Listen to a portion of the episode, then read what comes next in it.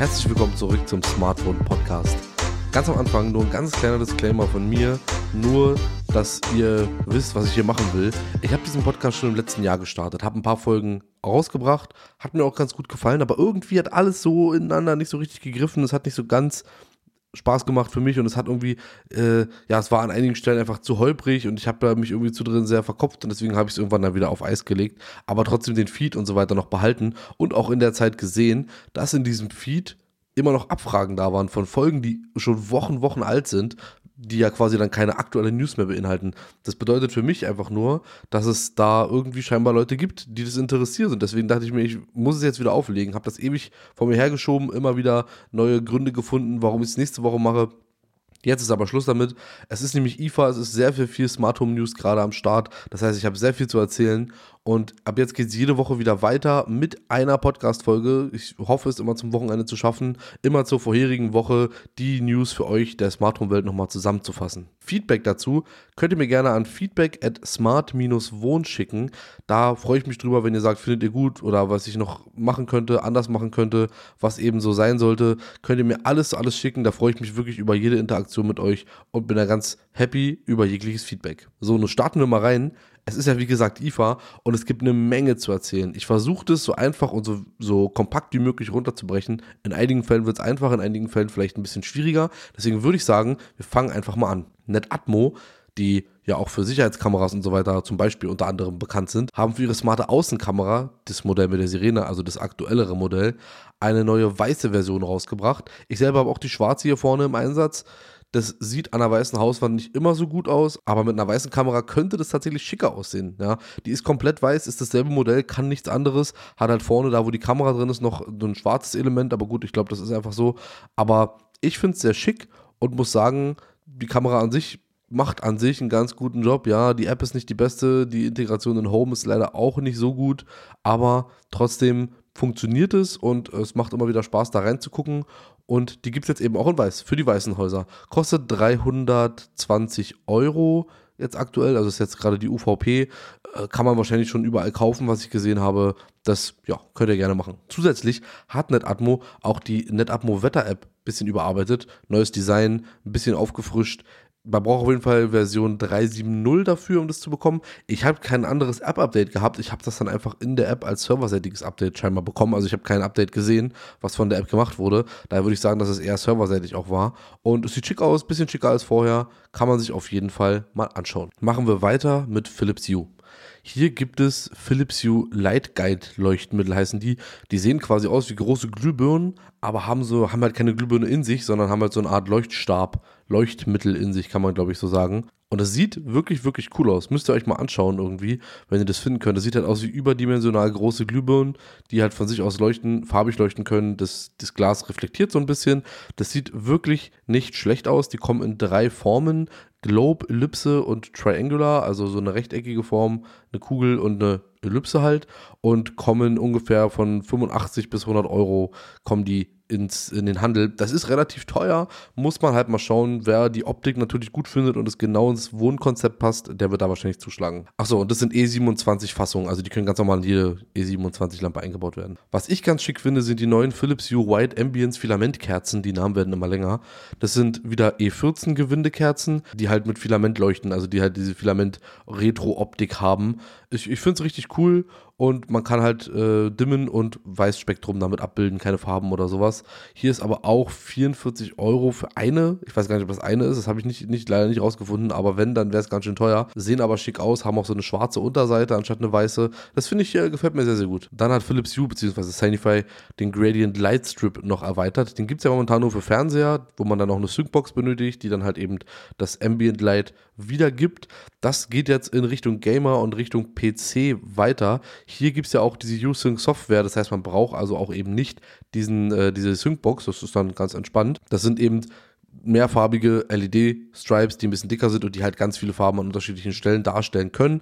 Und es gibt jetzt hier Setups, die für 24 bis 27 Zoll Monitore verfügbar sind und auch welche, die von 32 bis 34 Zoll verfügbar sind. Und kann sogar dann teilweise an Setups bis zu drei Monitoren genutzt werden. Fängt aber auch bei 149 Euro irgendwie an, also schon recht teuer, aber es sieht natürlich auch ganz schick aus, wenn man so ein Gaming-Setup hat und dahinter dann die ganze Geschichte festmachen kann. Und diese genannte U-Sync-Software, also diese U-Sync-App, die wird jetzt abermals immer wieder, immer mehr in die U-App mit eingebaut. Das heißt, es wird dann keine zwei Apps mehr geben. Man hat alles nachher nur noch in einer App. Das soll aber auch erst Ende des Jahres passieren. Weiter geht's in der Stelle mit Bosch. Nach den normalen Heizkörperthermostaten gibt es jetzt hier eben auch Raumthermostate von Bosch. Das Raumthermostat 2 ist das jetzt hier in dem Fall, kann halt die Raumtemperatur messen, steuert Zieltemperaturen aller vernetzten Heizkörperthermostate. Also es ist kein verkabeltes Wandthermostat wie die Dinger von Tado zum Beispiel, sondern es ist einfach nur eine Steuerung, die man sich irgendwo hinstellen, hinhängen kann, um halt eben seine Heizkörper zu steuern. Zeigt auch die Luftfeuchtigkeit an und kommt für 80 Euro in den Handel. Designtechnisch finde ich es, ja, geht so, finde ich. Es könnte schöner sein, da ist so ein großer auch silberner Knopf zum Drehen dran und die Zahlen werden in so dicken Pixeln dargestellt. Ist Geschmackssache, würde ich sagen. Dann gibt es das Ganze aber nochmal in der Raumthermostat 2 230 Volt Version. Das, die Namen, ich glaube, das ist sehr schwer für Kunden irgendwie auseinanderzuhalten. Und das ist dann eben die Variante, die man an die Wand bauen kann, um eben eine Fußbodenheizung damit zu steuern. Fängt hier bei 114, 115 Euro an. Ist im Vergleich zu Tado also eigentlich ganz okay. Man braucht halt natürlich aber auch wieder die Bridge ne, von Bosch, also ganz ohne geht es halt auch nicht. Also man muss da erstmal schon ein bisschen investieren. Ich habe übrigens nichts von HomeKit gelesen für diese beiden neuen Thermostate, vor allem für das Wandthermostat, was man anbauen kann. Schwer wäre gut, auf jeden Fall, wenn es das irgendwann noch könnte. Dann gibt es zwei neue Tür- und Fensterkontakte von Bosch ja, also der Tür-Fenster-Kontakt 2, also sind da wirklich an Namensgebung sehr, sehr einfallslos, muss ich sagen. Ich fände das schöner, wenn sie sich ein bisschen, äh, ja, da ein bisschen mehr austoben würden. Der kommt jetzt auf jeden Fall mit einem kleineren Magneten und kommt für 42 Euro in den Handel oder 43 Euro in den Handel. Gibt es in schwarz, beziehungsweise Anthrazit, das sieht sehr cool aus, muss ich sagen, und auch in weiß und kommt mit einem extra Knopf, mit dem man zum Beispiel auch eine Automation starten kann, wie, keine Ahnung, dieses Alarmsystem ausschalten oder sowas. Und dann gibt es noch den Tür- und Fensterkontakt 2 Plus. Ihr seht, ne? Naming und so weiter. Das Plus-Modell kann, sieht genauso aus, nur der Magnet, also das Endstück, das kleine Stück davon, ist größer als bei dem normalen Fensterkontakt kommt 10 Euro teurer in den Handel, hat aber auch einen Erschütterungssensor mit drin. Also wenn da jemand versucht, am Fenster zu rütteln und mit aller Kraft das Fenster zu öffnen, dann soll das Ding das erkennen. Ist praktisch und 50 Euro geht eigentlich. Ich ähm, bin noch nicht auf der IFA gewesen, ich werde noch hinfahren und würde mir die mal in echt angucken, ob die so groß sind, weil die anderen Sachen, die es so davor gab von Bosch, die waren immer relativ riesig. Das will man sich dann eigentlich nicht ans Fenster hängen. Und dann gibt es noch die Ice-In-Kamera 2 von Bosch auch hier wieder einfach die zwei hinten rangehangen. Eine Innenkamera, die jetzt einen besseren Bewegungssensor hat, Tiere, Menschen erkennen kann. So, ja, ist für innen bestimmt ganz nett. Wer in diesem Bosch-Ökosystem zu Hause ist, wird da sicherlich seine Freude mit haben. Ist auch eine Sirene mit bei, also falls irgendwie ein Alarm ausgelöst werden muss, ist schon ganz cool. Was ich am coolsten daran finde, ist aber, dass sich die Kamera nach innen versenken lässt, quasi per Knopfdruck in der App, sodass dann dieser so eine Art Privatsphäre-Modus halt eben freigeschalten ist. Das ist natürlich eine schöne Spielerei. Kostet 260 Euro und man kann mit sogenanntem Audio Plus auch noch ein Abo dazu buchen das dann irgendwie Audioanalysen durchführen kann, um eben so verdächtige Geräusche irgendwie ja zu, zu wie Glasbruch oder sowas eben zu melden. Wer das möchte, kann es gerne tun. Ich habe jetzt nichts zu dem Preis dieses Abos gefunden, leider bisher. Und dann gibt es noch einen Universalschalter, auch hier Universalschalter 2 für 50 Euro. Der kommt erst Ende des Jahres raus, bringt halt vier frei belegbare Tasten und da kann man eben Szenen und Automation drauf packen. Also relativ vollgepackt bei Bosch, aber alles mit Zigbee 3.0 von, von Thread und so ist da nicht die Rede. Muss man mal schauen, wie die später mit Meta dann zusammenarbeiten. Und weil wir gerade über Heizungsthermostate und auch schon über Tado gesprochen haben, machen wir es ganz kurz. Tado wird das Wandthermostat, also für die Fußbodenheizung, die habe ich hier auch alle im Einsatz, wird es in der Black Edition rausbringen. Das sieht auf den Bildern gar nicht so schlecht aus. Ich muss mir das wirklich mal in echt anschauen. Passt natürlich nicht zu jeder Inneneinrichtung, das ist klar. Aber wo es passt, da könnte das echt ein kleiner Eyecatcher an der Wand sein. Kommt im Starter-Kit für 250 Euro als Funkversion und 220 Euro als verkabelte Version. Also es gibt ja da auch zwei unterschiedliche Varianten und sind ab Oktober erhältlich. Und die App wird auch einen Dark Mode bekommen. Da freue ich mich sehr drauf. Ich bin ja Dark Mode Fan. Zusätzlich wird die Tado App einen neuen, einen neuen Service anbieten, der nennt sich Tado Balance. Damit soll dann Energie verbraucht werden, wenn sie halt eben am günstigsten ist. Das kommt jetzt nicht bei jedem Stromtarif oder generell Energietarif in Frage, aber es gibt ja so Dinge, äh, die das steuern können, beziehungsweise Tarife, die das eben davon abhängig machen, dass es zu der und der Uhrzeit günstiger oder teurer ist. Da kann dann wohl Tado Balance schauen, dass dann mehr Strom verbraucht wird oder Energie dann an diesen, zu diesen Zeiten verbraucht wird. Bin ich sehr gespannt, ob das irgendwie funktioniert und wie das funktioniert. Macht auf jeden Fall Sinn und ich glaube, kann in Zukunft wirklich hilfreich werden. Energiepreise gehen uns ja alle so ein bisschen an. Dann gibt es einiges aus dem Hause Eve, also Eve Systems, ja, also dieser Smart Home Anbieter, den wir alle kennen. Erste große News, es wird eine Android-App geben. Das wird dann sicherlich mit dem Meta-Start irgendwann kommen, sodass dann eben auch Eve-Produkte auf Android-Geräten gesteuert werden können. Das geht ja jetzt nicht, ne, weil das ja nur HomeKit-Produkte sind. Das heißt, da gibt es keine Android-App für. Und so wird man die dann hoffentlich auch in Amazons und Googles Ökosystem und auch in, Samsungs Ökosystem einbinden können. Eben auch ja mit Hilfe dieser Android-App. Das ist sehr spannend. Ich bin da sehr gespannt drauf, was da passiert und wie diese App dann sein wird und ob das wirklich alles funktionieren soll. Das ist immer noch für mich noch nicht so klar und ich glaube da immer noch nicht so ganz dran. Dann bietet Eve jetzt noch den Eve Shutter Switch an. Das ist ein Schalter für motorisierte Rollläden und Jalousien. Den kann man einfach ganz normal, also wenn man jetzt schon einen Schalter an der Wand hat, um damit seine Rollos zu steuern, kann man den einfach austauschen, kriegt auch darüber Strom ganz normal und funkt auch mit Thread. Und das ist natürlich cool, weil man so relativ easy auch seine ganzen Rollos noch die vielleicht schon ein bisschen älter sind, auch noch in HomeKit reinbekommt und eben dann später auch mit Meta und so weiter verbinden kann. Das ist schon sehr, sehr cool. Der sieht aus wie der Lightswitch von, von Eve, äh, ist nur ja, ein bisschen mit so einer Hoch- und Runter-Taste versehen. Ich finde es ziemlich cool. Wichtig ist, man benötigt auf jeden Fall einen Nullleiter. Das ist nicht überall vorhanden, deswegen erkundigt euch da lieber vorher, bevor ihr euch so einen Satz davon kauft. Der kommt für 99 Euro in den Handel, ein so ein Schalter. Ist schon ein bisschen teurer, aber gut. Ich meine, das ist schon so ein Quality of Life Feature, weil du dann auf einmal ja auch deine Rollos mit einer App steuern kannst, was du vorher halt eben nicht konntest. Und das Ding ist Europa exklusiv. Es gibt auch den Thread-Lichtschalter jetzt nochmal für die USA extra im US-Design und so. Der kommt halt dann bei uns nicht raus. Also sie haben das so ein bisschen aufgeteilt. Und ja, wie gesagt, kommt nur in Europa der Shutter Switch. Und dann gibt es ja generell Eve Motion Blinds, ne? also diese Motoren für Rollos, die man sich ins Fenster hängt oder in den Fensterrahmen einbaut, also die quasi von innen funktionieren.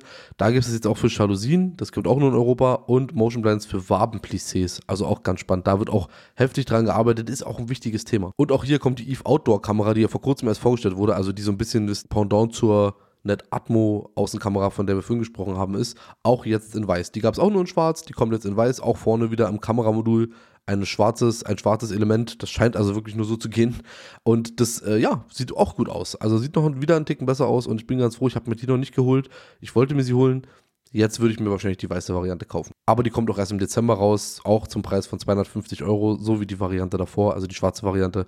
Ich bin sehr gespannt. Ähm, es könnte ein bisschen mehr sein, was Eve da, also es hätte so ein bisschen kleineres Line-Up nur. Die hätten noch mal richtig einen raushauen können. Denn sie haben ja zum Beispiel auch den Eve-Button, diesen kleinen Taster, der wurde ja komplett eingestellt, haben sie schon gesagt. Da gibt es auch keine neue Version von. Hat sich vielleicht nicht so gut verkauft. Gibt wahrscheinlich auch einfach zu viele Alternativen, die eben für diesen, was hat der gekostet, 50 Euro oder so, da wahrscheinlich dann irgendwie ja eine bessere Alternative darstellen. Und die sehr gute Eve Flare, das ist so eine Kugelleuchte von Eve, die wollte ich mir auch schon mal holen für den Außenbereich, aber jetzt, ja, war immer so ein bisschen, kommt da jetzt noch was mit Thread oder nicht? Deswegen war es immer so ein bisschen unklar. Es kommt eine Thread-Version im ersten Quartal 2023, wird die kommen und dann kann man die auch wieder kaufen. Ihr könnt sie auch jetzt kaufen. Wer jetzt aber keine Eile hat, sollte wahrscheinlich einfach noch damit warten. Und nochmal ein bisschen weg von der IFA. Es gibt auch Neuigkeiten von IKEA. Der neue Hub, der ja schon so ein bisschen für diese ganze IKEA-Drahtfriesystem so ein bisschen in den Leaks war und ab und zu mal irgendwo aufgetaucht ist, der nennt sich IKEA Dirigera. Der kommt, der ist jetzt aufgetaucht in ein paar Shops und wird jetzt bald auch dann auf den Markt kommen. Und ja, der ist halt ein gutes Update zur ersten Version des Drahtfree Hubs, der klobig war, groß war, auch nicht schön war, muss man sagen. Der Digeria, Dirigera, ich kann den Namen halt nicht aussprechen, kommt mit USB-C endlich und einem Ethernet-Port an Bord und ja, der ist kleiner, ist formschöner, also passt sich auf jeden Fall besser in jedes Zuhause an als dieses andere Ding. Also das andere Ding wollte man eigentlich eher verstecken und kommt auch wieder mit einem Zigbee-Modul, das ist wichtig, WLAN und auch Thread. Das heißt, auch die IKEA Sachen werden wahrscheinlich threadfähig sein, beziehungsweise wird es dann wieder neue Versionen geben und so weiter, die das dann können. Und das ist natürlich gut, ja, aber Ikea ist keine schlechte Alternative für Smart Home, für so kleine Dinge, Schalter und so weiter, finde ich schon ganz praktisch. Und auch Glühbirnen sind, glaube ich, sehr beliebt und werden von vielen Leuten benutzt von Ikea. Deswegen gut, dass Ikea da auf den Zug aufspringt, soll aber ungefähr 70, wird, oder wird wahrscheinlich ungefähr 70 Euro kosten. Ja, das waren jetzt noch aus dem norwegischen Store, waren es 700 Kronen, was ungefähr angeblich so 77 Euro sein sollen. Ja, ist schon teuer für so ein Hub. Ja, da könnten sie noch einen Schalter mit draufpacken. Und dann noch eine kleine Neuigkeit aus dem Hause Nuki, beziehungsweise zwei nicht so gute Nachrichten. Das erste ist, es gibt einen Produktrückruf für die 3.0er-Version des Nuki Smart Locks, also nicht die Pro, sondern nur die 3.0er-Version. Da kommt es wohl irgendwie bei einer Produktcharge zu ein paar fehlerhaften Bauteilen, die ja für ein Problem sorgen könnten. Solltet ihr davon betroffen sein, habt ihr das aber als Meldung in eurer App. Also ihr müsst ja jetzt nicht selber nachschauen. Ihr werdet über die App darauf hingewiesen, dass ihr das quasi habt und dass ihr das dann ausgetauscht bekommt von Nuki. Ihr müsst euch dann nur beim Support melden. Und dann habe ich gelesen, gibt es wohl ein Problem bei den drei Nullern und bei den Dreiern mit der Positionserkennung. Das bedeutet, dass ganz oft Positionserkennungsfahrten gemacht werden, einfach von allein, weil das Gerät scheinbar ja immer nicht so richtig weiß, wo es jetzt gerade ist und dann eben diese Erkennungsfahrten durchführt. Ich selber bin nicht betroffen, ich habe das 3.0 Pro im Einsatz seit ein paar Wochen, ich habe es glücklicherweise noch nicht gehört. Ist natürlich nervig, wenn das Ding einfach mittendrin laufend irgendwie so diese Erkennungsfahrten macht. Das kann schon störend sein. Also kann ich mir schon vorstellen, dass das einige wirklich nervt. Von Nuki gibt es, soweit ich weiß, noch kein Statement dazu, außer, dass wohl im Support gesagt wurde, man soll beim 3 Pro das integrierte WLAN ausschalten, weil dann keine Positionserkennung mehr notwendig ist aber eben kann man auch nicht von außen zugreifen. Das äh, ist dann auch wieder so ein bisschen der Nachteil der ganzen Geschichte. Also schaut da mal hin und wenn ihr das haben solltet, wendet euch einfach mal an Support. So, ich würde sagen, für die erste Folge war das erstmal wieder genug. Es ist wahnsinnig viel gewesen. Wie gesagt, die IFA ist noch. Das heißt, die IFA wird auch noch sein, wenn diese Folge rauskommt. Ich werde auch noch auf der IFA sein, mir ganz viel angucken und es wird auch im Laufe der Woche sicherlich noch einiges von der IFA kommen, was dann wieder für die KW 36, also für die nächste Woche, ganz entscheidend sein wird und ganz interessant für uns sein wird. Ich bedanke mich fürs Zuhören schön bei euch. Schickt mir gerne E-Mails an feedback at smart-wohn.de. Da freue ich mich drüber. Und dann würde ich sagen, hören wir uns aller spätestens in der nächsten Woche wieder. Bis dahin, macht's gut. Ciao, ciao.